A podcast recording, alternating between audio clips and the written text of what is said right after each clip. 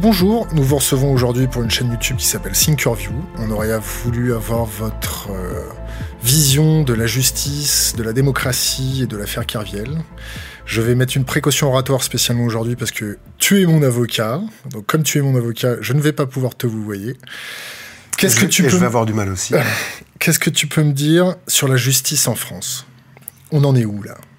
Euh, Vu de chez moi, euh, vu de là où je me trouve, euh, mais tu trouveras des gens qui t'expliqueront que, tout ça est de la foutaise.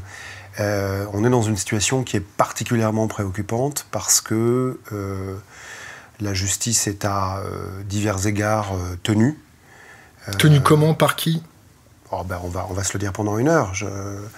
j'imagine, tenue, et elle est totalement dysfonctionnelle. Elle ne fonctionne pas alors, non, euh, il faut nuancer un peu le propos. Euh, euh, un dossier de, de, Monsieur Machin contre Madame Truc, tout va bien se passer et, le droit dira qui a raison et qui a tort. Mais quand il y a des dossiers qui sont dits signalés, c'est-à-dire avec un signalement particulier, et tu sais très bien à quel type de dossier je fais référence, c'est-à-dire quand tu as un candidat à la présidentielle, un, un, ancien président de la République, un financier de haut vol, un industriel un peu charpenté, une institution bancaire par exemple. Euh, là, il y a une sorte de euh, pacte de place euh, qui se met en, œuvre, qui se met en route de manière tout à fait silencieuse et chacun sait ce qu'il a à faire pour planter le dossier. C'est la justice des copains? Ouais, ouais c'est comme ça que je l'ai qualifié il n'y a, pas, il a pas très longtemps. C'est une justice entre potes, c'est une justice qui se passe dans le noir. Quelles sont les conséquences pour le Pékin lambda? Bah, le Pékin lambda, euh, lorsqu'il est pris dans cette nasse, dans, cette, euh, tu vois, dans, ce, dans ce filet médiatico-judiciaire, euh, et qu'il importe qu'il qu'il soit condamné, eh bien il l'est, au mépris des droits de sa défense, au mépris du droit tout court. L'indépendance des juges n'est pas du tout opérationnelle, je vais dire. Je crois pas, tu sais, Sky, qu'on puisse poser la question de manière si générale, parce que tu as toujours de très bonnes surprises. Euh, c'est ce qui fait que, notamment moi, je continue de, faire ce travail. Euh, tu as toujours des résistants. C'est important ce mot, résistant. Euh, et, il y en a chez les juges, qu'ils soient, qu'ils appartiennent à, l'instruction ou, au siège, c'est-à-dire à, l'autorité de, tu vois, aux diverses autorités qui existent dans l'ordre judiciaire. Je ne sais pas si on ira là-dessus ou pas, tu, me diras ce que tu veux qu'on aborde, mais en gros, pour pour essayer de résumer, euh, dans ces dossiers, il y a des réseaux qui sont à l'œuvre. Alors quel, quel, type de réseau? Je vais t'expliquer ça. Euh, alors tout de suite, il faut euh, dire un mot, parce que cette phrase, et je pense qu'on est ici typiquement dans un endroit où, ce propos ne, choquera pas, mais, mais, cette phrase, quand elle est émise, quand elle est verbalisée, tout de suite tu as une espèce de levée de bouclier où on te dit Ah, la théorie du complot. Non, la relation des faits au sens relater les faits, au sens observer ce qui se passe factuellement et le décrire. Donc, euh, ces réseaux, ils sont de, divers ordres. C'est-à-dire, il y a des, sortes de euh, fraternité, il y a des sortes de... Quand tu dis fraternité, tu parles de la franc-maçonnerie? Notamment. Notamment. Alors, euh, j'ai pas, c'est pas mon cheval de bataille, la, franc-maçonnerie. Et puis, en théorie, quand je regarde comment le, comment le machin fonctionne, euh, c'est plutôt joli tu vois. Euh, mais on ne vit pas dans la théorie. On vit dans la pratique et en ce qui me concerne, alors tu reçois des gens qui font tout un tas de boulots différents, en ce qui me concerne dans la théorie judiciaire. Voilà. Et donc quand dans un certain nombre de dossiers tu constates que ton adversaire, tout comme le procureur, euh, tout comme son avocat, euh, peuvent être maçons, ça ne signe pas qu'il y a une magouille, mais tu peux pas ne pas le voir. Donc ça peut être ça, ça peut être des copineries en tout genre. Il y a des clubs d'élégants alors nous, on n'est pas, sur ce dossier-là en tout cas, on n'est pas dans le camp des élégants. On est, on est dans le camp des, des, turbulents, tu vois. Nous, nous turbulons. Euh, du moins, c'est comme ça qu'ils vous qualifient. Oui, bien sûr, parce qu'ils sont dans une espèce de process un peu, de procédé un peu incantatoire où, à force de répéter la même connerie 200 fois euh, sur euh, cinq médias choisis, ils se mettent eux-mêmes à croire aux salades qu'ils inventent, tu vois. C'est ça qu'ils font. et c'est même, même comme ça qu'on arrive à, à, les décrypter, parce que le, processus pour, euh, pour décrypter, c'est un processus qui est très important. Parce qu'on est dans une dynamique là, dans ce type de dossier.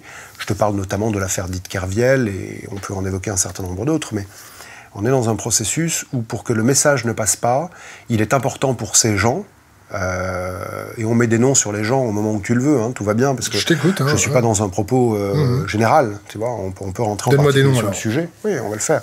On est bah, euh, les avocats de Société Générale, par exemple. Que Jean Veil, Jean Reinhardt, tu vois, ce sont des, ce sont des gens qui fabriquent une espèce de vérité médiatique, au terme de laquelle ils nous accusent quasi systématiquement de ce qu'ils sont eux. Des exemples? Bah, euh, Par exemple, moi, je serais un avocat médiatique. Alors, que mon activité soit médiatique à, divers égards, euh, c'est le cas, mais tu es bien placé pour le savoir, mais parce que les médias s'intéressent à ça et qu'ils nous sollicitent. Et tu sais très bien, pour me connaître euh, bien, que je passe plus de temps à refuser des interviews qu'à en faire. Quand on y va, c'est que quelque chose a déraillé. Là, il renverse un peu l'équation en disant euh, Kerviel et Koubi euh, font ça parce qu'ils veulent se médiatiser. Mais nous, on ne vend pas des, t-shirts. On ne vend pas des livres, euh, on fait la promotion de rien, tu comprends? Peut-être qu'ils te disent ça parce qu'ils ont l'impression que tu souhaites retourner l'opinion publique contre eux? Alors moi, moi je, je, ne souhaite pas retourner l'opinion publique parce que si je retournais l'opinion publique, elle serait de facto contre nous. Parce que l'opinion publique est déjà contre, contre eux. Euh, euh, moi, je ne suis pas là pour ça. Moi, je suis là pour euh, te dire une chose qui est très simple, c'est que je ne ressens nul besoin de les calomnier, de les diffamer, de les dénigrer, de les ridiculiser, puisqu'il nous suffit, là où nous en sommes rendus, de les décrire ainsi qu'ils sont. Qu'est-ce qu'ils ont fait là? Sur ce dossier, tu veux dire Sur ce dossier qui bon, Ils ont inventé une fable qui a servi à renommer un certain nombre de pertes financières. Comment ils l'ont formulé Colossales, en disant que, que, Jérôme Kerviel était un terroriste, en disant qu'il était en fuite, en disant que c'était un ancien membre des services de contrôle, en disant que c'était un joueur, en disant qu'il était suicidaire, en disant que c'était un pervers manipulateur, en, faisant de moi une sorte d'animateur télé euh, raté ou un acteur euh, euh, de série Z qui se, qui se voyait à Hollywood ou, ou, ailleurs. Euh, la réalité du sujet, c'est pas celle-là. C'est que euh, Jérôme Kerviel a merdé dans les proportions qu'on sait et qu'il admet, et qu'il admet depuis le premier jour de l'affaire. Oui, il a pris des positions spéculatives qui sont en volumétrie, en nominal, totalement hors normes. Mais... Contrôlées par ses hiérarchies Mais naturellement. Tu sais, c'est un, un, milieu où quand... Euh, beaucoup de traders nous disent ça, parce qu'on parle avec beaucoup de gens du marché financier. On te dit, ils ont une phrase qui les fait marrer, je comprends parce qu'elle est marrante, qui est quand tu tiens un book, un book de trading, un portefeuille de trading, et que tu vas pisser, ton supérieur hiérarchique vient contrôler ce que tu as fait pour voir tes poses, tes positions euh, spéculatives. Donc, si tu veux euh, aller expliquer que Jérôme Kerviel a fait tout cela euh, seul Seul et sans que personne ne l'ait vu, euh, ça, ce sont des foutaises. Donc la question après, c'est quel intérêt cela sert que de, que de, que de tricoter euh, de telles foutaises? Alors il y, a bien, il y a bien quand même des alertes sur une salle des marchés. Jérôme Carviel, il n'a pas pu quand même créer une salle de marché virtuelle pour passer ses ordres. comment, comment la Société Générale a justifié le fait de ne pas voir les choses? Ah non, non, jeune homme, attention, Société Générale n'a rien à justifier parce que c'est Société Générale. Et donc je vous prierai de retirer cette question que je trouve très insultante pour cette honorable banque. Non, non, Société Générale ne justifie rien. Ces avocats ne justifient rien. Parce que tu sais, il y a deux codes pénaux. Il y a le code pénal euh, pour euh, les gens qui te regardent, c'est-à-dire euh, les, les, les, Mr. and Mrs. Nobody.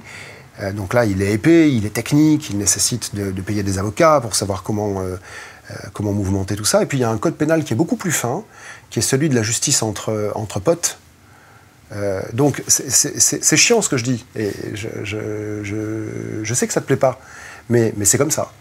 Euh, par exemple, quand quelqu'un pourra m'expliquer euh, pourquoi un ministre chargé de la lutte contre l'évasion fiscale et lui-même un évadé fiscal ne fait pas un jour, un jour de détention provisoire, quand on envoie euh, en prison euh, un citoyen comme Jérôme Kerviel, qui ne s'est pas enrichi, qui n'a pas tenté de le faire, il ne s'est pas enrichi parce qu'il a loupé, il ne s'est pas enrichi parce qu'il n'a pas tenté de le faire, et qu'on l'envoie en prison pour 5 ans dans trois fermes, alors il se trouve que nous avons obtenu euh, l'aménagement de sa peine au bout de, de 3 mois mais même trois mois. Ah, trois mois tout, là. Tu, te rends compte Puis au moment où tu rentres en prison, tu sais pas que ça va durer trois mois. comment on va revenir sur, sur Jérôme Je voudrais, je voudrais qu'on aborde l'aspect judiciaire. Comment, comment le, fonctionnaire euh, t'aborde, comment il se comporte par rapport au dossier? Est-ce que c'est euh, le fonctionnaire dévoué à faire respecter la loi ou tu sens que euh, bah, il en a rien à faire, il, a reçu des consignes? Bah, Là encore, Sky, tu peux pas poser l'équation comme ça parce qu'elle est, elle est trop, pardon, mais elle est trop manichéenne. Il n'y a pas un fonctionnaire, il y a une multitude de fonctionnaires. Donc en gros, pour euh, répondre un peu mainstream, euh, tout le haut euh, du panier est contre nous. Le gratin Oui, bien sûr. Et puis en dessous, les, résistant. les plus petits, tu vois, c'est-à-dire ceux sur la gueule desquels on appuie pour mettre en place des schémas qui sont iniques, qui ne respectent pas le droit, eh bien, de temps en temps, la grâce fait que cela nous rallie. La grâce ou, peut-être le fait qu'ils soient aussi perturbés par leurs propres valeurs? C'est ça la grâce. La grâce. Mais c'est ça la grâce. La grâce, c'est quand euh, euh, moi qui suis ton subordonné, euh, j'entends un ordre qui est illégal et que j'ai là deux choix, tu vois, comme quand tu arrives à l'orée d'un Y, soit tu pars à gauche, soit tu pars à droite, mais ça ne se rejoindra plus jamais. Et donc là, il y a des gens qui écrasent le cou et qui font ce qu'on leur demande de faire.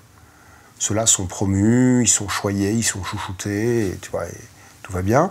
Et puis il y en a d'autres, ça s'appelle des lanceurs d'alerte, qui est un sujet que, que vous connaissez. On affectionne euh, énormément. Est-ce que, est que, est que, dans le dossier Carviel, tu as, tu as eu des, des lanceurs d'alerte côté judiciaire? Bien sûr. Quels ont été, comment ça s'est formulé? Comment euh, ça a été réfléchi? Ou c'était simplement instinctif? Ou c'était euh, Alors, je, je, ne suis pas le mieux placé parce que euh, je ne suis pas moi un lanceur d'alerte. Je suis le, le, le, défenseur de, de, Jérôme Kerviel, son avocat, mais le commandant Nathalie Leroy, qui est un officier de police judiciaire, qui appartient au corps de la brigade financière, la très prestigieuse brigade financière, Château des Rentiers. Euh, cette personne est la policière qui est en charge de l'enquête dès le dépôt de plainte de Société Générale en janvier 2008. Et donc, elle va être la cheville ouvrière de tout le dossier. Euh, donc, tu, vois comment ça se passe, une, instance pénale. Tu as un dépôt de plainte ou une autosaisine euh, par le ministère public, c'est-à-dire le procureur de la République. ensuite de cela, tu as une enquête préliminaire ou une instruction ou les deux chronologiquement.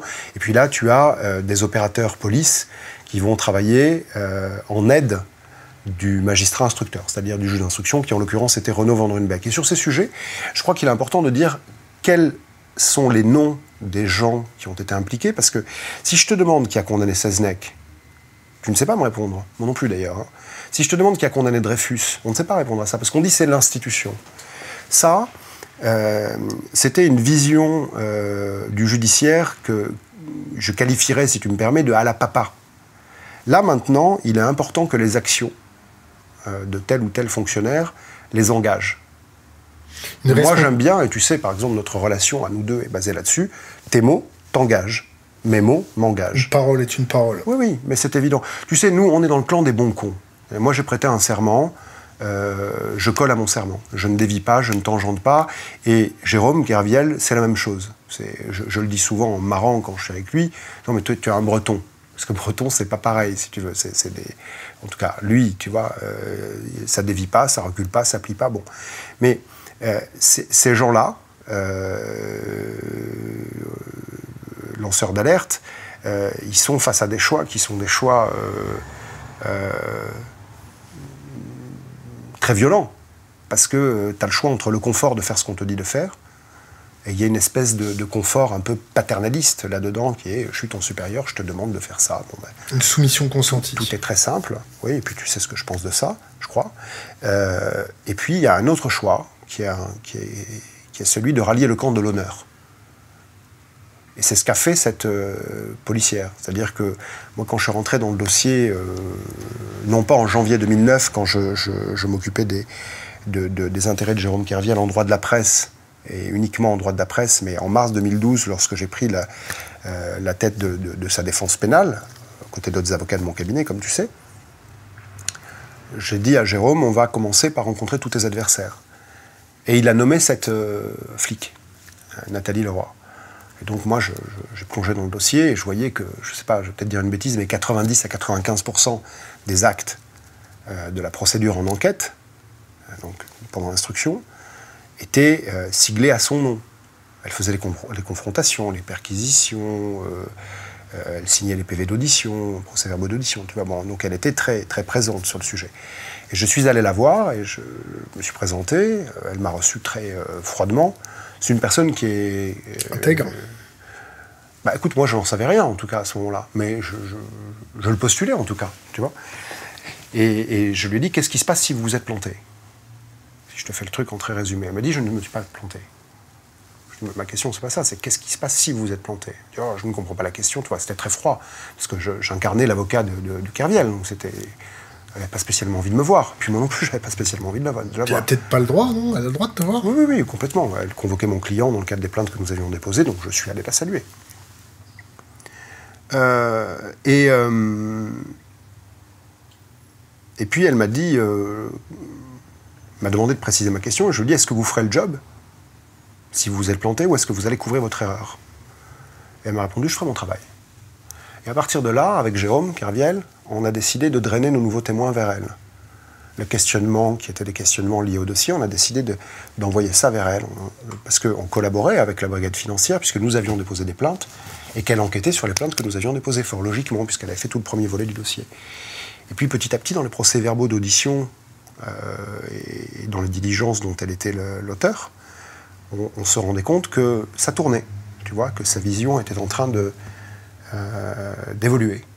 et donc, j'ai pris le risque de demander au doyen des juges d'instruction, Roger Leloir, qui a instruit les trois plaintes enfin deux des trois plaintes pardon, que nous avons déposées contre Société Générale, euh, faux usage et, et, euh, escroquerie au jugement, subordination témoin est euh, encore ailleurs.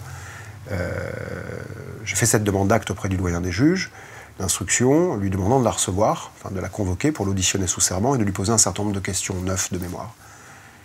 Et là, elle nous dit sur procès verbal qu'elle a la conviction d'avoir été manipulée par Société Générale. Elle nous dit sur procès verbal que tout au début, euh, de l'affaire, elle était convaincue de la euh, culpabilité de Kerviel et qu'aujourd'hui elle est convaincue de son innocence. Elle nous dit sur procès verbal euh, qu'elle est convaincue que la hiérarchie de Jérôme Kerviel était au courant de ses actions. Donc tu vois, ce n'est pas neutre. Et là, elle devient un lanceur d'alerte. Et là, elle fait œuvre de courage. Tu vois, c'est des trucs, bon, tu, me sais, pas spécialement douillé, mais c'est des trucs à chialer, de beauté. Parce que tu, es en face de quelqu'un qui a été un ennemi objectif. Euh, dont toutes les diligences servaient à euh, amener le dossier là où sa vision l'a commandé de l'amener. Elle en est où là maintenant? Elle a été placardisée Elle a été envoyée à Cayenne euh Alors écoute, il ne me revient pas de répondre précisément sur le, sur le sujet parce que ça touche d'autres intérêts et je ne suis pas son avocat. Mais je peux te dire qu'elle a été lâchée par sa hiérarchie. Et je peux te dire également qu'elle euh, subit, euh, en tout cas, je ne sais pas si elle subit là, mais elle a subi le traitement euh, que nos honorables institutions réservent à l'accoutumée aux lanceurs d'alerte. Et c'est dans ce contexte-là qu'elle a pris la décision d'aller parler avec son homologue au parquet, c'est-à-dire l'autorité de poursuite, la section financière du parquet de Paris, qui est censée être notre avocat à tous. Mais dans ce dossier, c'est pas comme ça que ça s'est passé ils sont comportés comme étant les avocats de la Société Générale. Donc voilà l'avocat général qui devient l'avocat général de la Société Générale. C'est des mots durs. Hein. Tu vois le truc Bah oui, mais c'est des mots durs, mais que j'assumerai. Tu sais bien ça. Hmm et, elle a enregistré la conversation qu'elles ont eue. Et alors que cette procureure de la République parlait en toute liberté, alors que le commandant Nathalie Leroy, à aucun moment ne la lance, ne la piège, en lui posant des questions, en lui disant Vous avez vu, bon.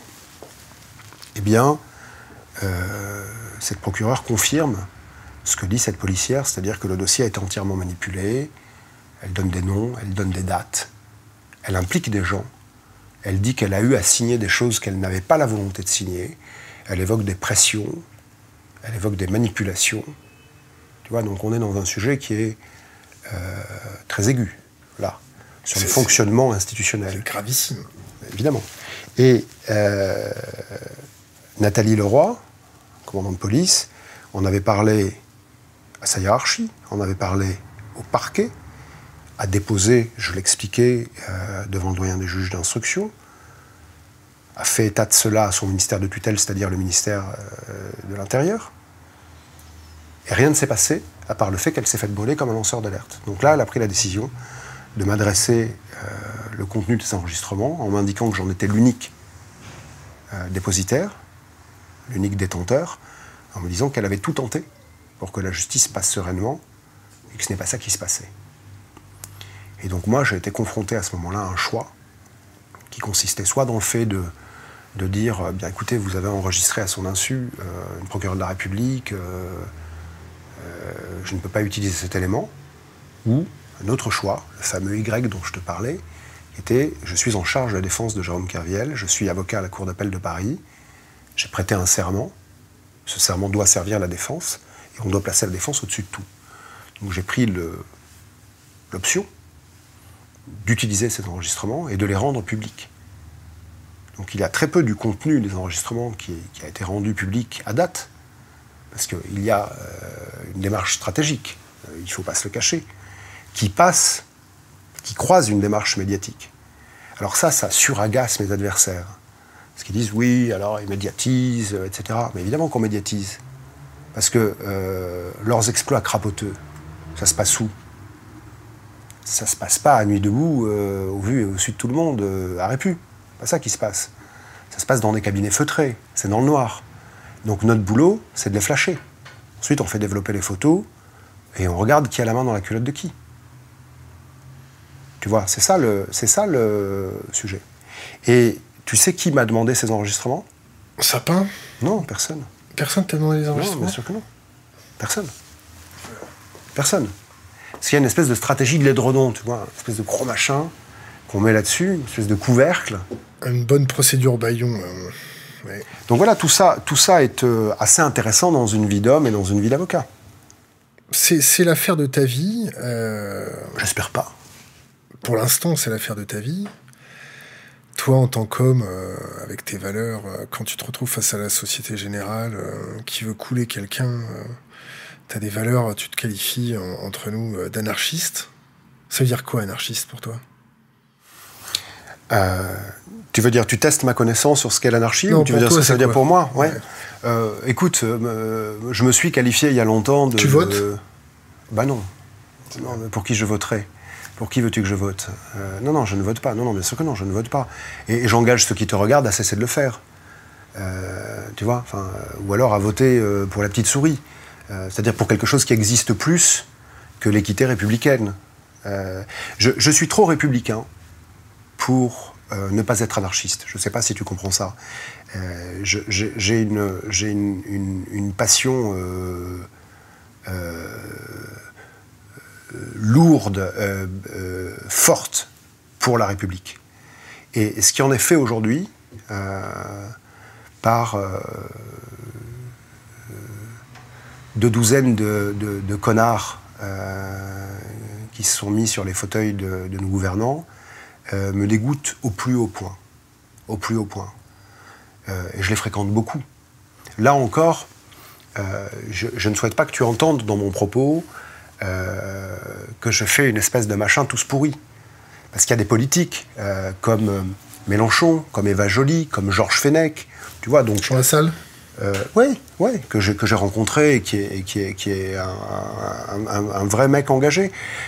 Yann Gallu, qui est un député socialiste, Marie-Noël Lindemann, qui est sénateur socialiste également. Donc tu vois, tous ces gens-là, et j'en oublie, Julien Bayou, Alexis Corbière, donc il y a des gens de gauche, il y a des gens de droite, euh, Eric Alauzet chez les, écologistes, etc., qui sont des gens qui euh, ont une vraie passion pour le pays et qui sont des, gens euh, dont l'intégrité ne me questionne pas.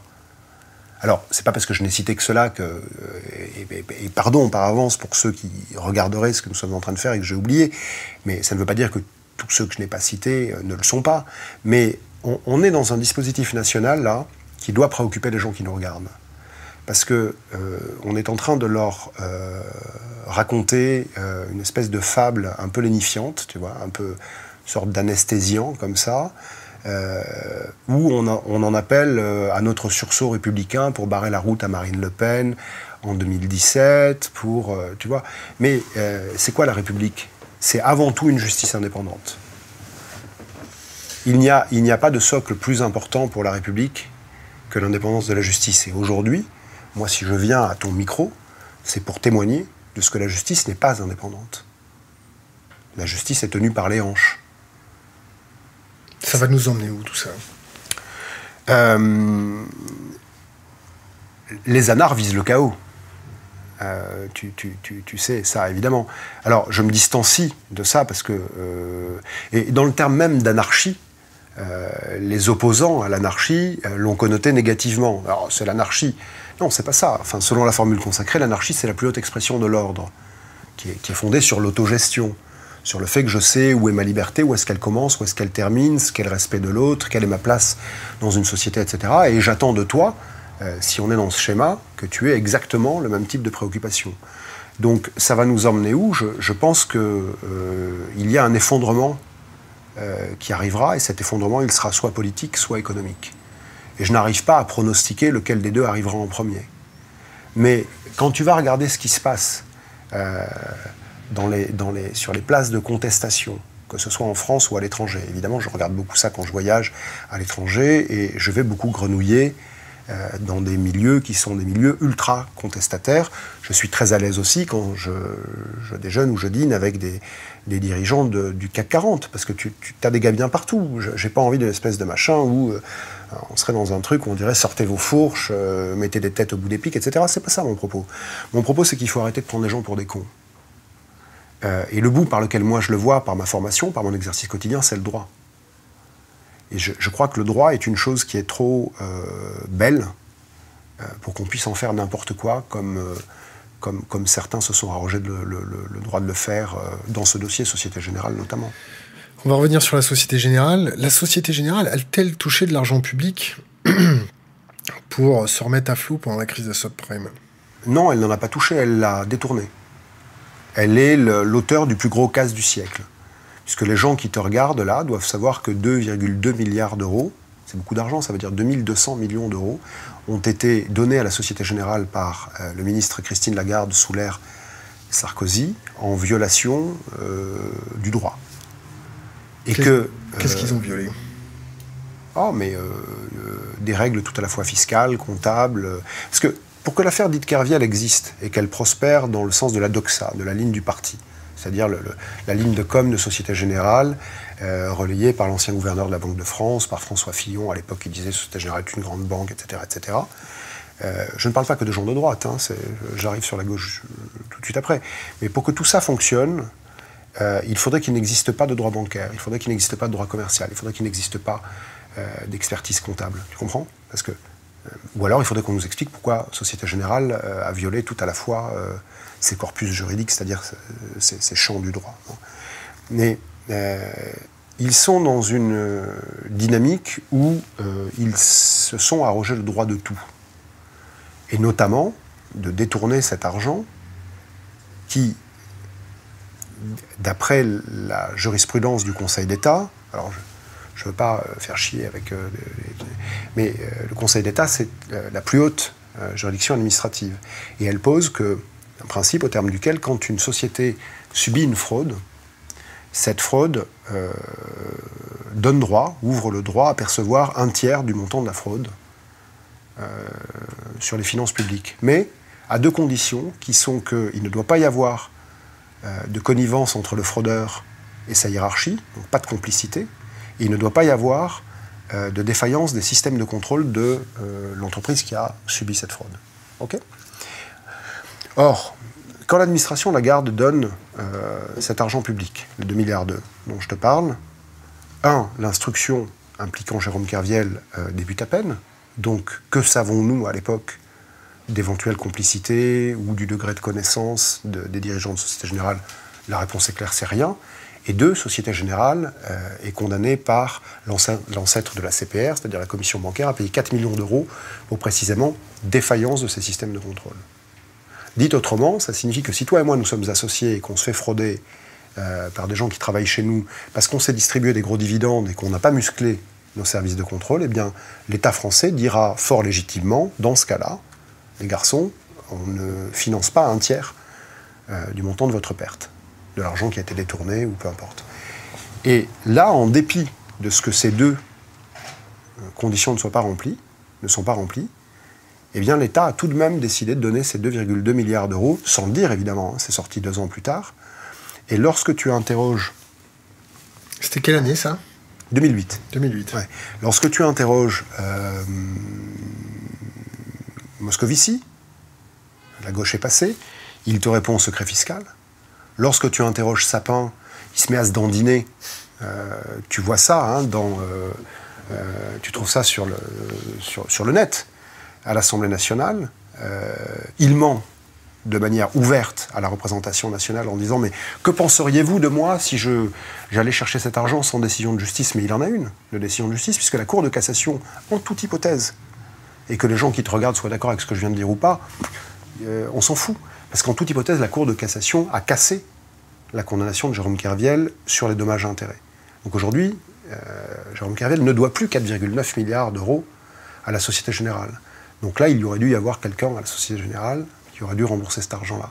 Ça n'a toujours pas été remboursé. Mais non, ça n'a pas été remboursé parce que, un, il n'en est pas question, et deux, ça n'est pas demandé par les ministres successifs. La question que cela pose, pour revenir sur euh, faut-il voter ou pas, c'est comment peut-on observer une similitude absolue de positionnement entre un gouvernement euh, libéral de droite, Sarkozy, sous Sarkozy, et un gouvernement socialiste de gauche sous Hollande? Pas de différence entre les deux administrations Pas un demi-degré de différence sur le sujet. Sur la protection des lanceurs d'alerte euh, non plus? Écoute, je parlais d'Yann Gallu tout à l'heure. Euh, Yann Gallu, ce député, euh, et son équipe font un boulot sublime, et je regarde ça de très près à l'Assemblée nationale, pour essayer d'obtenir un statut pour les lanceurs d'alerte. Mais tu comprends bien que ça, c'est un sujet qui est très délicat. Parce que quand les lanceurs d'alerte seront protégés, la place, euh, le marché financier, euh, l'industrie française, européenne, mondiale, etc., euh, sera mise en brèche, sera battue en brèche, sera mise en danger. Donc on est sur un sujet où des gens de bonne volonté, ceux que je viens de citer, font tout ce qu'ils peuvent pour ériger un statut, pour fabriquer un statut pour ces lanceurs d'alerte, et puis d'autres en face font tout ce qu'ils peuvent pour que ça n'advienne pas. Le peuple, le peuple français, euh, si on peut résumer la population française au peuple français, le, peuple français euh, n'est pas conscient de ça. Est-ce que tu as une idée pour euh, essayer de leur demander, pas de se soulever, mais de se, saisir de, ces problèmes? Écoute, moi, c'est pas mon travail d'avoir, euh, de, faire des propositions politiques, mais j'ai à titre personnel, en tant que citoyen français, euh, et Dieu sait que je suis attaché à, cette citoyenneté et à ce pays qui est le nôtre.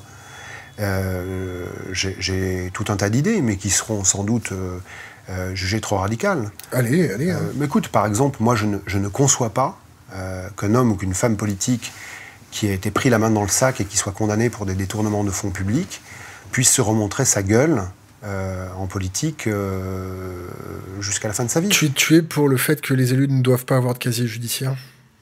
Ah oui, oui. Et puis je suis surtout pour le fait que euh, lorsque un homme politique tape dans notre caisse commune, je suis pour que le peuple lui prenne tout à hauteur de ce qu'il a tapé ou à hauteur de, toutes les sommes qu'il aura perçues euh, depuis qu'il fait de la politique, parce que toutes ces sommes-là auront, fabriqué un chemin vers cette euh, malhonnêteté. Et le, pays, au plan économique, ne peut pas supporter de tels détournements. Ça n'est pas possible. On n'est pas euh, avec 2% de chômage, avec une croissance euh, totalement exponentielle, on n'est pas rendu là. On a des problèmes d'incarcération, on a des problèmes de réinsertion, on a des problèmes à l'éducation nationale, parce que tu as, tu, as, tu, as des, tu as des gamins qui arrivent en sixième sans savoir lire et écrire, euh, on a des problèmes dans les quartiers, on a des problèmes de santé publique. Tu, vois, donc on n'est pas... Écoute, euh, Poudrière, je, ne sais pas, mais moi je ne vois pas aujourd'hui comment un, tel schéma peut continuer à, perdurer aussi souverainement que, ce qu'il perdurait euh, quand il y avait euh, trois chaînes de télévision et, les journaux du matin et quelques-uns du soir. Et je pense que les réseaux sociaux sont à regarder comme l'étaient les messagers du Pont Neuf pendant la Révolution française. Parce qu'aujourd'hui, ce qui, se passe se sait. Et ça, c'est important pour pour les gens qui soutiennent des positions telles que, les nôtres. Et tu sais euh, ma proximité avec, euh, euh, ces, milieux contestataires quand nous défendons des, hackers, des anonymous, des crypto-anarchistes. Des, bon, voilà, on ne fait pas que ça. On a aussi un, travail d'avocat d'affaires parce qu'il faut que tout ça se rééquilibre. et que c'est ça que j'étais avant que ces gens-là fassent de moi un avocat militant, tu vois, un quasi avocat guévariste, qui a un statut qui m'ennuie par ailleurs. Tu tu euh, comment te formuler ça? Tu qu'est-ce qui t'anime toi en tant qu'homme? Qu'est-ce qui te fait vivre? Qu'est-ce qui te fait souffler? Qu'est-ce qui te fait te, reposer quand euh, t'as plaidé euh, en face des pires menteurs? Tu fais quoi pour survivre à cette, cette, ultra stimulation de ton cerveau? Tu fais quoi pour t'aérer? D'abord, c'est pas si dur que ça d'y survivre parce que dans ce champ professionnel, ce qui m'anime, c'est, je te l'ai dit, le serment que j'ai prêté. Euh, je pense que être tu sacrifierais ta vie pour ton serment? Euh, Elle est compliquée ta question, mais. Euh, S'imagine-toi demain, je suis ton adversaire et je te pose un milliard d'euros sur la table.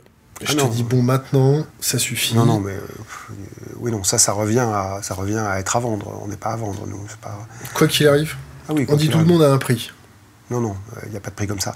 Société Générale connaît très bien euh, les règles du jeu. Parce qu'ils euh, ont fait la connerie de dire publiquement. Ils ont essayé d'acheter C'est pas comme ça que ça marche. Euh, ils, ont dit publiquement, en violant les règles déontologiques qui régissent la profession d'avocat, qu'ils allaient négocier avec les avocats de Kerviel. Donc ça, ça y est, c'est public. Les négociations entre avocats sont en théorie confidentielles.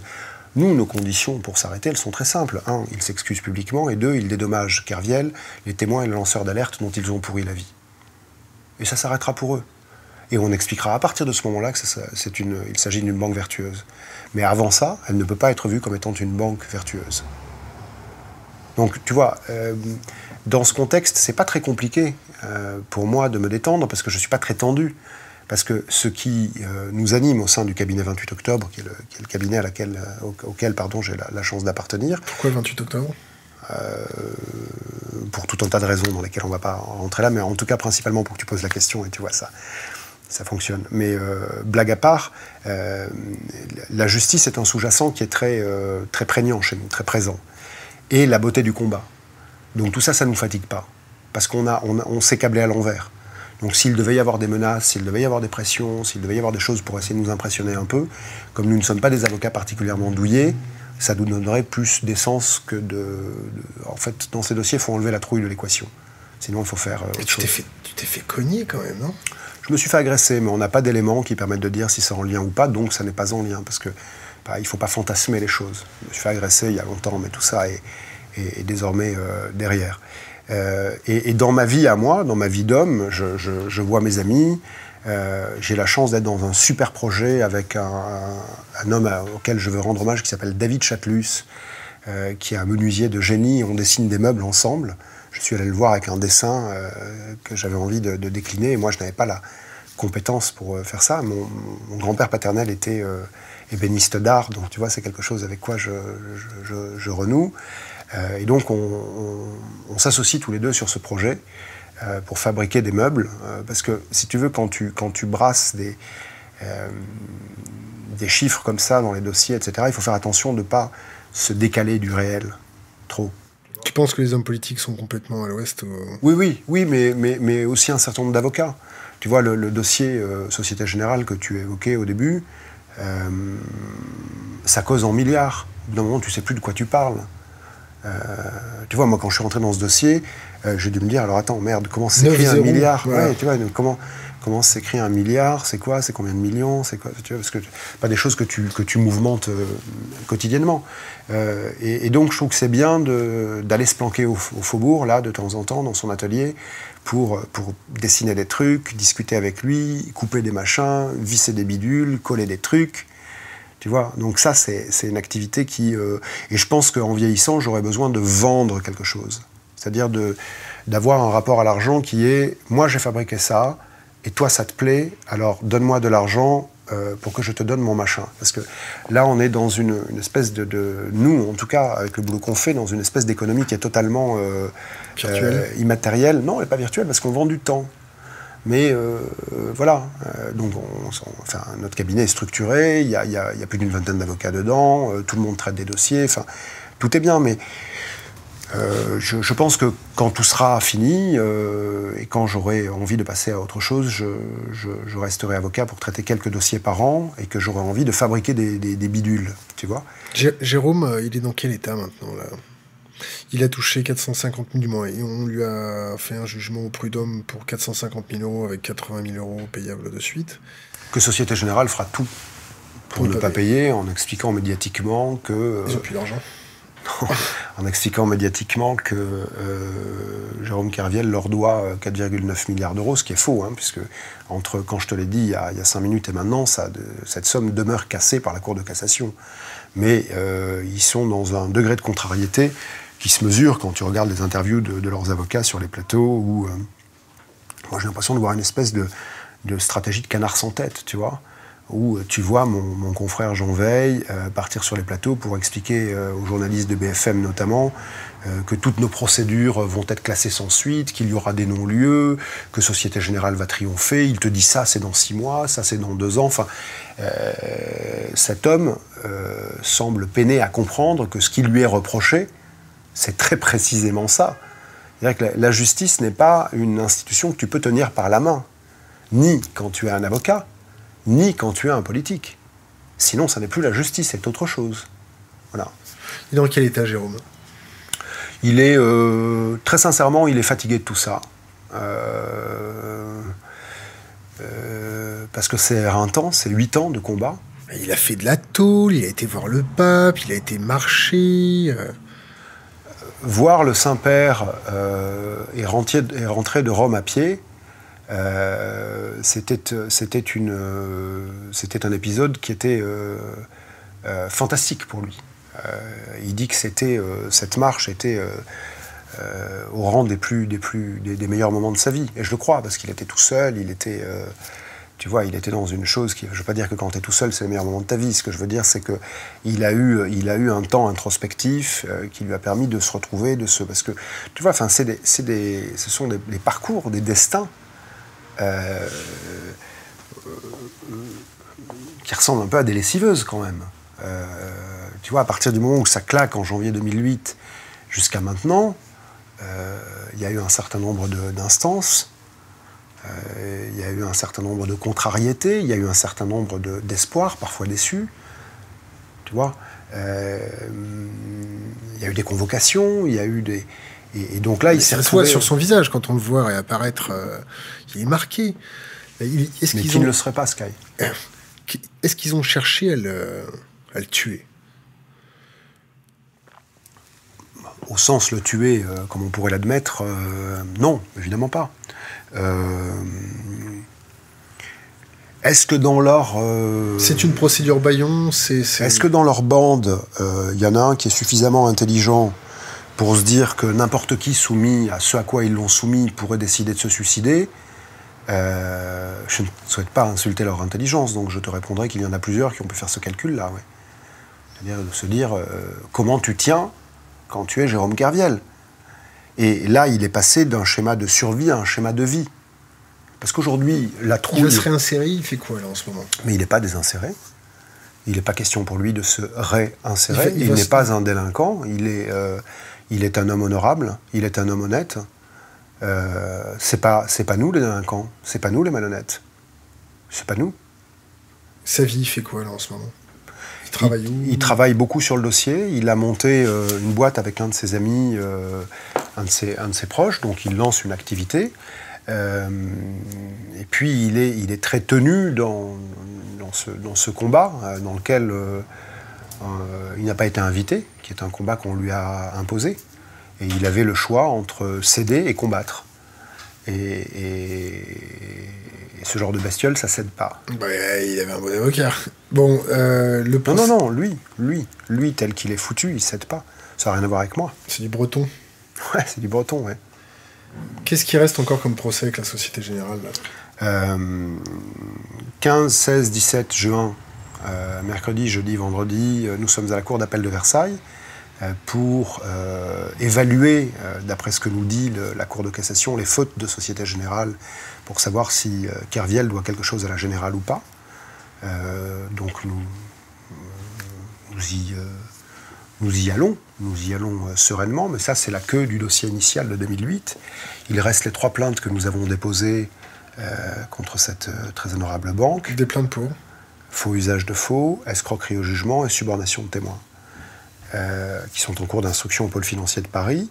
Il reste l'appel, puisqu'il paraît que Société Générale a, a, envie de, de, rejouer un round sur le, le prud'homme. Le prud'homme, donc c'est parfait, nous le rejouerons. Euh, et puis il, reste euh, les procédures qui émaneront des nouveaux éléments euh, dont nous disposons et que nous n'avons pas encore exploités, ni pleinement exploités, ni exploités du tout d'ailleurs, et qui là montrent dans une granularité beaucoup plus fine qui, qui, a tenu la main de qui, à quelle fin, à quelle date. Et donc on arrive dans une partie qui va être euh, nécessairement violente, ça sera brutal, euh, parce que ce type d'institution euh, se défend,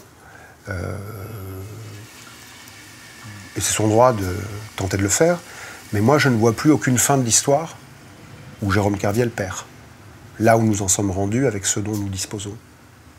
Parce que nous dénonçons un procès qui a été manipulé, un procès qui a été truqué. C'est un procès Et ça fait des années qu'on vous dit ça. Et ça fait des années que personne ne me convoque, moi, avocat, auxiliaire de justice, en disant Bon, écoutez, vous êtes en train de dire des choses qui sont graves, il faut s'arrêter parce que, etc. On ne me dit pas non plus Montrez-nous vos éléments. On est dans une espèce de machin où. Euh, il ne faut pas on en pas savoir, on tourne la tête. Oui, voilà, c'est ça. Et nous, notre boulot, c'est de prendre cette tête et euh, de la remettre dans l'axe parce qu'il y a un sujet qui est là, que nous avons posé là. Et ça fait des mois que nous travaillons sur la manière dont euh, cette mascarade a été euh, fabriquée. Quand tu entends des phrases comme... Euh, c'est délicat de rentrer dans le détail là, mais quand tu entends des phrases comme vous n'arriverez à rien parce que tout le monde a été prévenu, ça t'évoque quoi? Ça t'évoque un combat euh, qui, s'annonce de manière loyale? Non. Tu vois? Donc, euh, aujourd'hui, on a des, professionnels de la justice qui nous ont ralliés. Je te renvoie à une, tribune très, très émouvante pour l'avocat que je suis, qui s'appelle Pour l'honneur de la justice, il faut rejuger Kerviel. Qui a écrit ça? Le premier avocat général près la Cour de cassation, qui est un homme qui s'appelle Yves Charpenel, dont je te demande de mesurer le courage pour prendre une telle position. Il emmène avec lui Jean de Maillard, qui est vice-président du tribunal de grande instance. Il emmène Hélène Franco et Georges Fenech, magistrate, ancien euh, juge d'instruction. Tu vois, donc on a des magistrats ici qui disent euh, si la justice est trompée, c'est qu'elle a été trompée. Et c'est bien ce dont on parle. Et que tu le regardes euh, avec mes lunettes d'avocat ou avec tes lunettes de citoyen, ou les miennes d'ailleurs, puisque nous partageons les mêmes lunettes souvent, mais tu ne peux pas admettre, de mon point de vue, que, la justice soit tenue ainsi qu'elle l'est. C'est quelque chose qui n'est pas admissible. Et tu sais à quoi on sait qu'on a raison ce que je te disais, parce que personne ne nous a rien demandé. Parce que les accusations que nous portons sont des, accusations qui sont sourdes, qui sont graves. Tu te figures bien que si nous avions tort, si nous étions là pour vendre des t-shirts avec marqué euh, Fuck Justice ou je sais pas quoi, si c'était ça notre business, on nous aurait tapé sur le dessus du crâne en nous disant euh, Qu'est-ce que vous racontez Vous êtes condamné, vous êtes poursuivi, vous êtes euh, euh, suspendu en tant qu'avocat, vous êtes admonesté. Vous il ne se passe rien. Alors tu as des journalistes d'investigation comme Denis Robert, comme Martine Orange, Mediapart, des journalistes comme Vincent Ventigem, comme Nicolas Cory qui est au jour. Tu as des gens qui ont fait ce travail-là d'aller regarder très précisément ce qui se passe. Donc ça sort, ça fait un boom médiatique, et puis ça redescend, ça se délite, parce qu'il y a le boom médiatique d'après. Donc quand tu me demandais tout à l'heure euh, qu'est-ce que nous pourrions faire au plan collectif, par exemple, fabriquer un endroit, qui peut être virtuel, hein, qui peut être numérique, euh, qui est un endroit où nous suivrions collectivement en tant que citoyens, un peu comme des vigies citoyennes, euh, qu'advient-il de tel ministre qui est pris dans telle affaire? Parce que mon approche, ce n'est pas de se dire je me réjouis euh, que euh, tel ou tel ministre soit à la une des journaux, que son nom soit salopé, euh, qu'il soit infamé partout et qu'on dise oh le voleur, le menteur, le manipulateur, le, celui qui a détourné, etc. Et puis qu'après il se passe rien. Pas ça le sujet. Moi je préférerais plus de réserve dans la phase du boom. Tu vois euh, lorsque, lorsque je travaillais par exemple contre euh, Dominique Strauss-Kahn en 2011, dans la fameuse affaire. L'affaire Bannon Oui. J'étais, moi, gêné par tout ce qui était écrit et dit sur Strauss-Kahn, qui allait au-delà de sa responsabilité ou de son innocence pénale. Moi, je ne suis pas là pour euh, fabriquer des alalis, des lynchages. C'est pas ça. Mais en revanche, un peu de suivi euh, sur le cas de tel ou tel qui aura contribué à manipuler la justice, je, sors de l'exemple que j'évoquais à l'instant, mais un peu de suivi, pour répondre à ta question, qu'est-ce qu'on fait, nous, au plan collectif, citoyens français, bah, ça ne serait pas complètement inepte. Parce que tu vois, on n'est pas dans un schéma aujourd'hui de politique contractuelle. On n'est pas dans un schéma où si tu te présentes à mon vote et que tu l'obtiens et que tu es élu, je peux te demander des comptes. Donc l'institution se protège, les institutions politiques se protègent de ça en disant si la sanction d'après, c'est le vote d'après. Mais ça veut dire que tu as un blanc-seing pendant un quinquennat, pendant cinq ans. Ça, ça marche pas. Moi, j'aimerais bien, pour aller voter pour la première fois de ma vie, ce qu'il faudrait, c'est qu'on me dise si toi tu te présentes et que tu es élu, tu es engagé parce que tu as présenté, parce que tu as promis. Et si tu n'y arrives pas, bah, ça nous va bien au plan collectif que tu dégages. T'as qu'à aller faire des, implants capillaires comme tu faisais avant, tu vois, ou t'as qu'à retourner faire l'avocat, ou t'as qu'à aller euh, t'occuper d'autre chose que de euh, la chose publique, le bien public, l'intérêt général. Qu'est-ce que tu penses de l'avocat qui a été interné d'office? Écoute, je, ne connais pas le dossier, donc c'est compliqué pour un avocat de... Alors évidemment, euh, si ce que j'ai lu est exactement euh, ce qui s'est passé, ça ressemble à une petite carambouille médiocre euh, des gens qu'il a dû emmerder. si ce que j'ai lu est, fondé, je, je, trouve que on vient nous emmerder de plus en plus près, les avocats, tu vois alors, euh, non pas qu'on ait euh, besoin, parce que nos activités seraient tellement secrètes ou tellement euh, délicates, d'avoir des, des passe-droits, c'est pas ça que je dis. Mais les droits de la défense, ça suppose que les avocats ne soient pas muselés. Ça suppose que les avocats ne soient pas emmerdés dans leur quotidien. Et j'ai été assez préoccupé, tu vois, par exemple, s'agissant des écoutes de, de, Sarkozy et de son avocat, je trouve particulièrement inadmissible que la conversation que peut avoir un avocat avec son client puisse être entendue. Qu'est-ce que tu penses de l'état d'urgence C'est que la, Mais quel état d'urgence? Oui, quel état d'urgence? Il n'y a pas d'état d'urgence. Pardon de te couper, il n'y a pas d'état d'urgence. Enfin, dis-moi, mais... Pourquoi il n'y a pas d'état d'urgence? Mais parce que quand tu as... Euh, quand tu as un ancien président de la République euh, un ancien Premier ministre, un président de la République en fonction, un Premier ministre en fonction, qui t'explique que tu es en guerre, que ton pays est en guerre, est-ce que tu as le droit en tant que citoyen de, constater que tu es protégé? Oui, tu as ce droit, c'est un droit fondamental. Euh, c'est quoi la protection aujourd'hui? C'est quand tu rentres dans un centre commercial, une sécurité privée qui te dit ouvrez votre sac, tu fais comme ça, et puis euh, tu planques ce que tu veux dessous. je veux dire, si on est en guerre, alors il faut que nous soyons armés. Alors pas toi, moi, n'importe qui, mais les réservistes, euh, les flics en civil, les gendarmes en civil, euh, tu vois, euh, le, Bataclan, qui a été un carnage absolu, ça, ça existe parce que personne n'est armé. Personne parmi les gens qui te regardent là ne vont croire que cette menace-là est arrivée du jour au lendemain. Il y a eu Alors, la Libye, il y a eu la Syrie. Mais non, mais, mais, mais, intéresse-toi à notre pays. Il y a eu Mera. Mais Mera, c'était pas grave, c'était des enfants juifs. Et puis c'était des militaires. Alors tu vois, c'est ni toi ni moi. C'est des juifs, enfants et des militaires. Ensuite, il y a eu Charlie. C'est ni toi ni moi. C'est des journalistes. C'est des journalistes. Là, merde. Des terrasses de café, des terrasses de concert. De concert. Donc là, enfin, des salles de concert. Donc là, ça peut être toi et moi. Mais cette utilisation politique qui a été faite de tous ces attentats. C'est là où je voulais que tu. C'est une utilisation politique. Mais bien évidemment. Mais bien évidemment. Ça n'est rien d'autre qu'une utilisation politique. C'est-à-dire que euh, faire mine de découvrir que cette menace existe. Et je ne rentre pas dans le fond de cette menace, parce que je ne suis pas compétent pour le, pour le faire. J'ai une vision qui est une vision euh, strictement française. Je ne sais pas comment je réagirais euh, si j'étais euh, libyen, syrien, d'une autre confession que la mienne. J'en sais rien, donc je ne veux pas rentrer là-dedans. T'as une confession? On en reparlera après, continue. Non. J'ai une religion de naissance. mais je n'ai pas de confession. mais je répondrai à tes questions évidemment. Mais, donc je ne sais pas comment je réagirais si, si, je voyais les choses de manière un peu excentrée. Mais pour autant, nous faire croire que tout ça advient là maintenant comme ça, mais c'est prendre pour des cons. Le secret des correspondances, l'état d'urgence. T'es avocat, t'es mon avocat. Mon téléphone est écouté, on n'a plus de secret des correspondances. C'est ça, je peux plus parler tranquillement à mon avocat. Non, tu peux pas. Non, tu peux pas parler tranquillement à ton avocat et, tu ne peux pas être défendu euh, euh, avec les droits de la défense qui te, sont, euh, qui te sont alloués par le petit livre rouge qui s'appelle le Code pénal. Tout ça n'est pas appliqué. Enfin, ça dépend de la connerie que tu feras. Si c'est une connerie qui gêne personne, bah oui, tout se passera bien. Si c'est une connerie qui gêne l'Élysée Bah ça va être plus compliqué pour toi. Donc en fait, si tu n'es pas euh, un cas d'anomalie, ben, tu plieras. Jérôme Kerviel, c'est une anomalie. Il faut comprendre ça.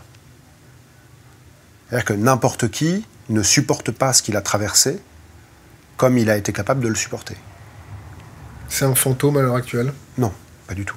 Il n'a jamais été aussi vivant. Il est, il est euh, euh, dans un état que, je trouve euh, globalement préoccupant. Il y a une copine Ce pas des questions auxquelles je réponds. Pas préoccupant pourquoi son état? Parce qu'il est soumis à rude épreuve parce que euh, moi, je ne sais pas ce que ça fait de se lever tous les matins pendant 8 ans et que ton nom de famille, ton nom patronymique, le nom de ton père, le nom de ta lignée, le nom des tiens, euh, soit traîné dans la boue par, euh, par quatre connards qui sont là pour, pour servir d'autres intérêts que. Combien ça prend un avocat qui sert ce type d'intérêt, tu sais bah, C'est en millions d'euros. En millions d'euros Bien sûr.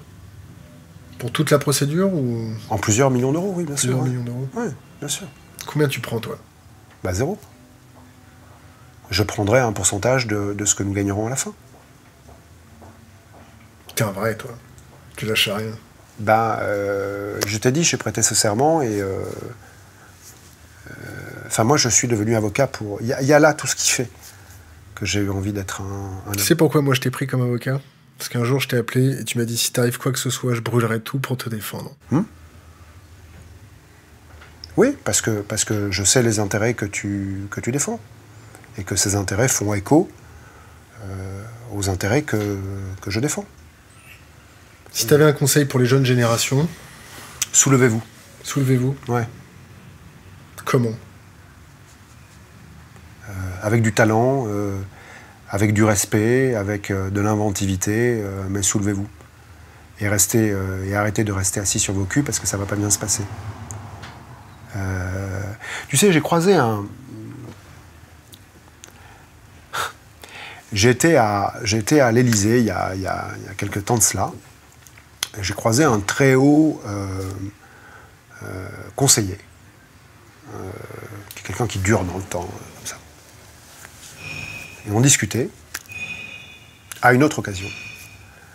Et il me disait, je viens de donner pour conseil à des étudiants de faire la révolution. Est-ce que tu te rends compte de la farce? Tu as des gens à l'Élysée, je te parle d'autres gens parce que je, grenouille beaucoup dans ces milieux politiques, parce que euh, notre stratégie dans le dossier Société Générale, ça a été d'alerter l'opinion. J'assume ça. Ça a été d'alerter le politique. Euh, je ne fais pas croire que je vais m'encarter là, là ou là. Hein. Tu as bien vu qu'on est très en retrait par rapport au risque de manipulation, de reprise. Tu sais, il y a toujours, euh, vous allez vous faire, c'est quoi le terme? Vous allez vous faire euh, pas, reprendre, euh, comment dit-on euh, Récupérer. récupérer, le risque de, merci, le risque de récupération. Tu vois bien qu'on est récupéré par personne. On est capable d'aller avec Jérôme Kerviel à la fête de l'humanité invité par Jean-Luc Mélenchon. On a des critiques de certains classiques du Parti Socialiste, etc. Ce à quoi on leur répondait Mais n'ayez pas peur, ce sont des gens de gauche. Tu vois, on a dit à, à Hollande, à Valls, n'ayez pas peur des gens de gauche. Hollande, il est toujours à gauche? Mais non, mais non, Hollande, il n'est pas à gauche, il est à l'Élysée. de Hollande? Mais j'en pense rien, j'en pense que je suis navré. Je pense que quand on est le premier magistrat de France et quand on a en main ce qu'il a en main sur le dysfonctionnement de cet appareil, qui est un appareil noble, c'est-à-dire que la, justice, c'est le truc qui fait que je ne peux pas me comporter avec toi comme j'ai envie de me comporter euh, si je suis dans un jour où je dévisse. C'est le truc qui fait que tu ne peux pas me tuer, que tu ne peux pas me violer, que tu ne peux pas me, voler, que tu ne peux pas te comporter. Donc c'est quelque chose qui est important dans un dispositif démocratique. Et quand on sait ce qu'il a en main sur ce dossier, un certain nombre d'autres, et quand on voit l'inertie qui est attachée à l'une quelconque de ces actions, mais c'est à vomir c'est à vomir. C'est pour ça qu'à la question, on est quoi à la question euh, Est-ce que tu votes euh, Qu'est-ce que tu veux que je te réponde Pour qui je vais voter? Moi, je, n'ai pas envie de voter pour des espèces de clans, euh, tu vois, qui bouffent ensemble, qui s'envoient des SMS, et puis qui font semblant de s'écharper pour faire de la politique entertainment pour les cons du peuple. C'est une caste. Mais ce n'est rien d'autre qu'une caste. Qu'est-ce que tu crois? Ça sort de l'ENA. Euh, un jour, on se dira peut-être collectivement qu'il faut fermer l'ENA. Ou que si on ne ferme pas l'ENA, on a peut-être le droit d'être conseiller politique, mais pas de se soumettre au mandat. tu, te rends compte des réseaux que ça fabrique, l'ENA? Enfin, c'est des choses où euh, on ne se tue pas entre nous quand on est énarque. Donc évidemment que c'est une caste. Ça n'est rien d'autre qu'une caste. Enfin, moi, je vois ça comme des gangs, en fait, hein, pour tout te dire. Je, vais un peu au-delà. Et je ne suis pas en train de me laisser emporter par euh, euh, le fait que nous nous connaissions, le fait qu'on soit dans un endroit agréable, où euh, je, suis tout à fait conscient que nous sommes filmés, que nous sommes en interview, donc je ne suis pas dans une espèce d'emballement.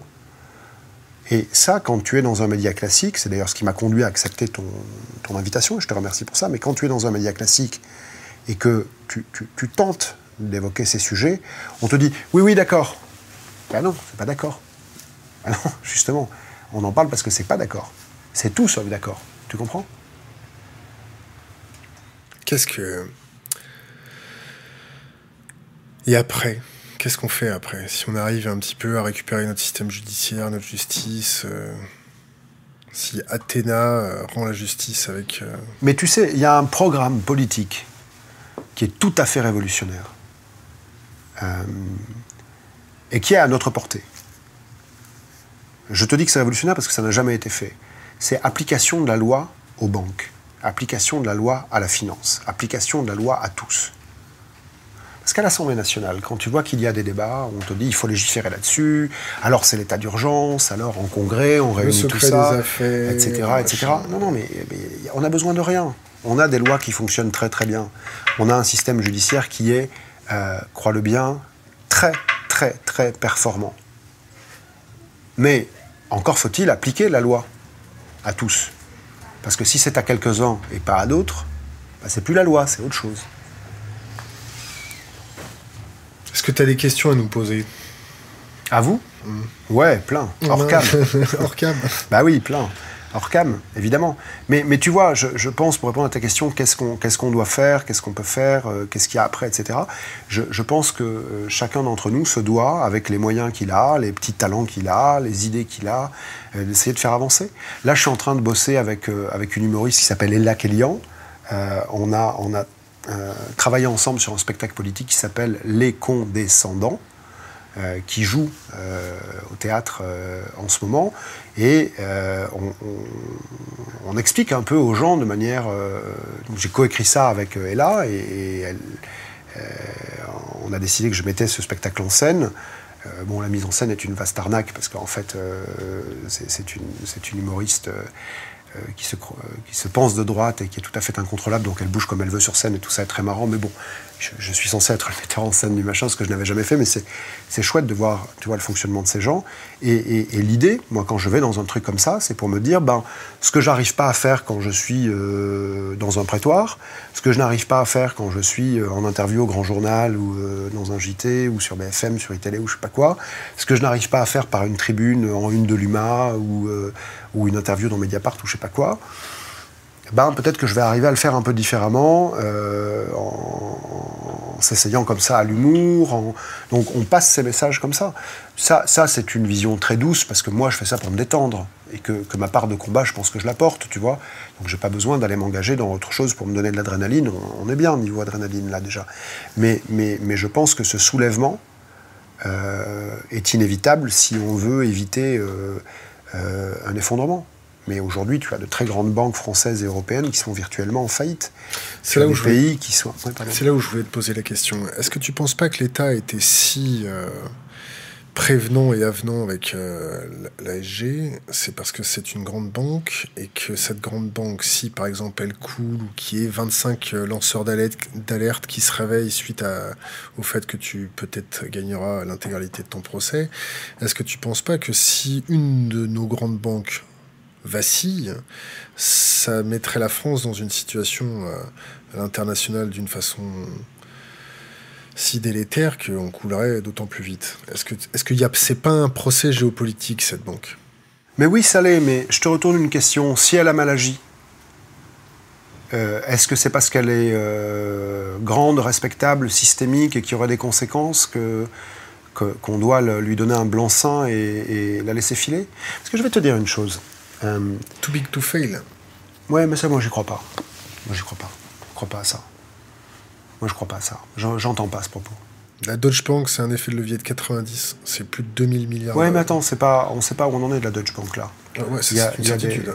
oui, mais voilà, mais euh, on en a vu des, on en a vu des plus grosses mettre euh, genoux à terre que la Deutsche. écoute, moi, je suis impliqué dans un certain nombre de, de dossiers en tant qu'avocat où euh, les gentils dirigeants de banques euh, pointent du doigt un certain nombre de traders en disant voilà les salopards, euh, nous on s'occupe de vous les brûler médiatiquement, maintenant brûlez-les judiciairement, et puis on paiera l'amende que vous direz, parce que ça c'est du fric qui s'en foutent, mais vous venez pas nous emmerder sur nos licences de, bancaires. Mais si, je suis le raisonnement, pour Société Générale par exemple, qui est un groupe que je connais particulièrement bien, parce que ces gens ont fait de nous des passionnés. Je pense que c'est une erreur de leur part, mais c'est ça qui s'est passé. Euh, Société Générale, si jamais je décide de la croire un instant, c'est-à-dire elle n'a pas vu qu'un trader junior a engagé sur les marchés 50 milliards d'euros de, pause, de position. Elle l'a pas vu. Elle n'a pas vu que pendant euh, toute l'année 2007, les activités euh, de, de, son petit délinquant de trader avait généré 26 milliards d'euros d'entrée et de sortie de cash sur ses comptes. Le dépôt de garantie, complémenté par des appels de marge, tu sais, pour suivre les variations du marché. Elle n'a pas vu ça.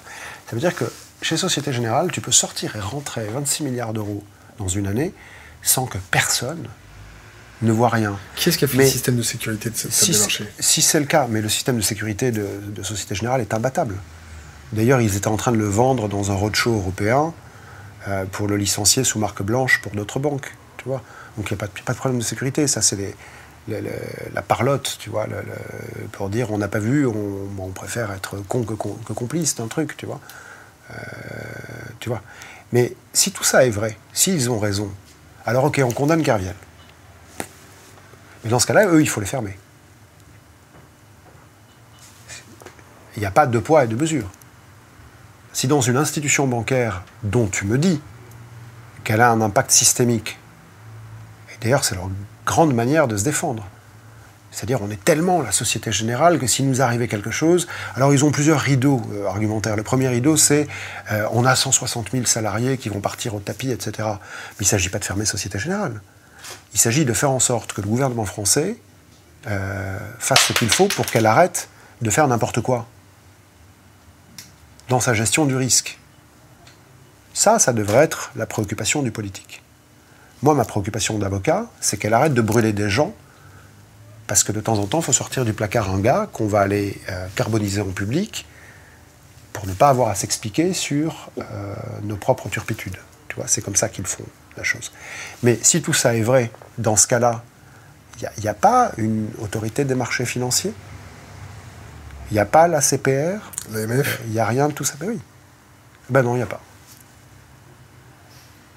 Donc euh, là, dans Panama Papers, par exemple, tu as vu dans la presse euh, perquisition euh, à Société Générale ou au Luxembourg? Non, non, à Paris. Ben, ils vont trouver quoi? Le truc est absurde. Tu vois bien, donc, on fait des espèces de petits zwigs et de petits zgwags, comme ça, qui sont des hochets médiatiques, pour te dire, bon voilà, on a fait le job. Et nous, notre boulot, que ce soit dans Panama Papers où, je travaillais en tant qu'avocat pour euh, un des sénateurs euh, devant lesquels Frédéric Oudéa euh, a dit qu'il n'avait pas d'activité, le directeur général de Société Générale n'avait pas d'activité dans les pays de la liste grise. Et en ce qui concerne les sociétés générales pas au Panama, et puis on sait aujourd'hui qu'ils ont des activités, et des activités multiples et florissantes dans cette zone géographique, Panama, que ce soit dans Panama Papers ou dans Kerviel, tu, es dans un dispositif où aujourd'hui on ne peut plus fonctionner comme avant. On ne peut pas laisser filer ça. Donc moi, mon boulot, euh, parce que ce sont mes adversaires, parce que je trouve qu'ils sont en train de d'abord salir l'image de la finance, par ailleurs prendre leurs actionnaires euh, pour des crétins, parce que ce qu'ils racontent, c'est pas vrai, et puis ensuite tronquer le cours de la justice, mon boulot c'est de te dire ça et de te le dire jusqu'à ce que ça passe. Et, pour cela, il faut politiser le dossier. Donc c'est cette stratégie que nous mettons en œuvre pendant que eux nous décrivent comme des gens turbulents, pas bien structurés. moi, il faut par exemple que je sois un communicant. Quand ils parlent de moi, ce sont des éléments de langage. Hein. Tu, sais ce que c'est les éléments de langage. Quand ils parlent de moi, ils ne parlent jamais de moi comme d'un avocat. Ils parlent de moi comme d'un, comme communicant. C'est le Schopenhauer. Parce que si jamais je suis euh, communicant, bah, je communique. Si je suis avocat, euh, c'est un peu plus chiant. Alors, moi, je sais qui je suis, j'ai pas, tu vois, j'ai pas de problème avec ça. On va terminer euh, par une dernière question. Euh, comment tu vois la France dans 5 ans?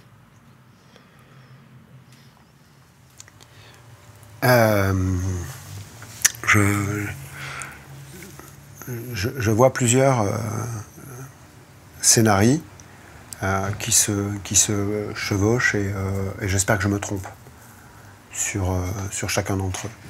Je, pense très sincèrement que s'il n'y a pas un, éveil, un réveil collectif maintenant, je pense que si on ne va pas demander de compte à nos, à nos dirigeants, et moi je suis d'accord pour que ça ne se passe pas violemment. violemment. je n'exige pas que cette révolution soit nécessairement violente. C'est pas, pas ça que j'exige. Mais je pense que si on ne les met pas euh, en face des responsabilités euh, qui sont les leurs, et s'ils ne se mettent pas à faire euh, le job pour lequel ils ont tous ces avantages totalement exorbitants de la vie courante des Français, parce que je ne sais pas si tu, sais bien comment ces gens la vivent quand ils gouvernent, mais, c'est fou. C'est fou. Et quel que soit le bout par lequel tu le prends, quand tu vois 8000 euros de coiffeur pour un gars comme François Hollande par mois, payé sur des fonds publics, tu te marres. Euh, quand tu vois un ministre qui rentre chez lui avec trois bagnoles de flics, machin, tu te, tu te marres.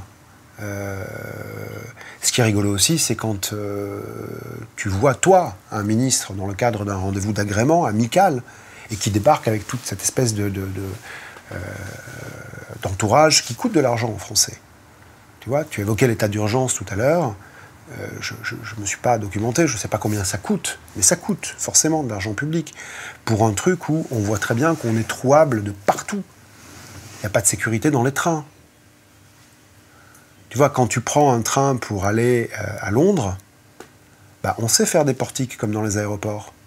Alors au premier attentat, j'espère ne pas donner d'idée, tu vois, en disant ça, euh, à ces gens qui, qui nous attaquent en France, sur notre sol.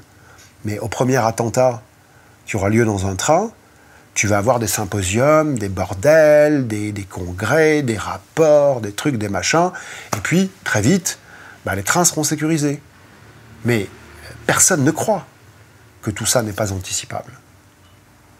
Donc je pense que si ces petites choses-là ne sont pas réglées de façon un peu efficace, et en fait, tu vois, conformément à la lettre de la Constitution française, pardon de dire un gros mot, euh, et de la loi française. Un politique est là pour représenter l'intérêt général, rien d'autre. L'intérêt général.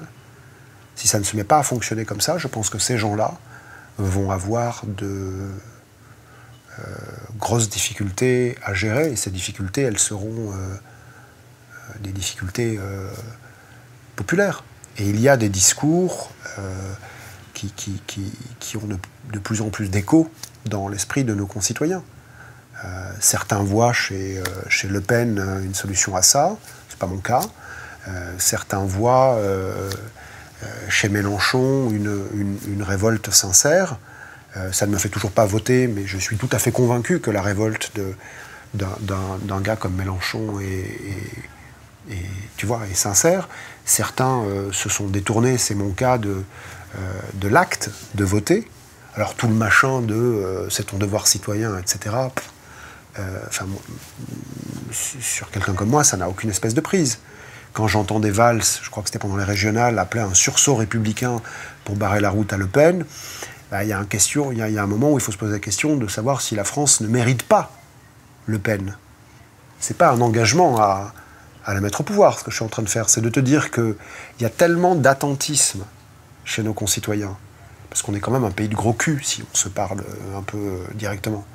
Tu vois on a, on a cette espèce de capacité euh, à se, à se révolter comme ça d'un coup, à résister, à, s'agglomérer autour d'une cause, etc. Mais personne n'a vraiment réussi à euh, modéliser ce qui nous déclenchait au plan euh, collectif. Et donc en attendant, euh, enfin tu vois, depuis Montesquieu, il y, a un peu de temps qui est, qui est, passé. qui a passé, tu vois. Donc je, je, crois qu'il serait assez urgent de, de se tourner vers des mouvements citoyens. le travail d'Alexandre Jardin, par exemple, chez Bleu Blanc Zèbre, je t'engage à, regarder ça de près, parce que ce sont des gens qui, euh, d'abord, sont issus de la société civile, euh, qui ne mettent pas des coups de klaxon médiatiques en disant regardez, on fait ça, on est là pour faire la photo, et puis après, on ne fout plus rien. C'est des gens qui, en région, dans les municipalités, sur les terres de France, sont en train de fabriquer des vraies solutions, et qui ne sont pas des solutions politiques. Ils font de la politique, ils ne font que de la politique, mais euh, ils ne sont pas, eux, des, hommes politiques. Tu connais ma voix? Ouais. Qu'est-ce que t'en penses? Euh, je, pense que ça ressemble de, très près à ces schémas qui doivent être regardés euh, pour ce qu'ils sont aujourd'hui et espérer que ça deviendra ce que les concepteurs de ma voix ou tout un tas d'autres mouvements doivent avoir en tête quand ils quand ils euh, s'unissent, mais euh, il faut qu'on soit capable de bouger en meute maintenant. Voilà. Si je dois. Euh, Une stratégie à la StarCraft. Résumer. alors, je ne sais pas ce qu'est StarCraft en revanche. C'est un écartage qui doit nous. Un jeu de stratégie où on avance, on avance en meute. Ah, je connais pas ça. Bon, ok. Mais, mais voilà, on est des Français. Et nos dirigeants ne devraient pas oublier qu'on est des Français. Parce que français, c'est pas. Euh... Il faudrait pas que les Français n'oublient. Il faudrait pas que les Français oublient qu'ils soient français et qu'ils sont français. Mais moi, je suis d'accord avec toi. Je viens de te dire ça. Tu vois. Enfin, c'est-à-dire que je, je, suis tout à fait conscient qu'on est sur un média euh, totalement alternatif. Et d'ailleurs, le temps que tu m'offres euh, n'existe euh, nulle part ailleurs. On n'aime pas tomber dans le simple et court. Pour nous, tomber dans le simple et court, c'est le passeport pour le slogan idéologique pur. Et on aime prendre le temps d'écouter les gens. Ouais, bah c'est chouette. Bon, David Koubi, merci. Salut à toi. Salut mon pote.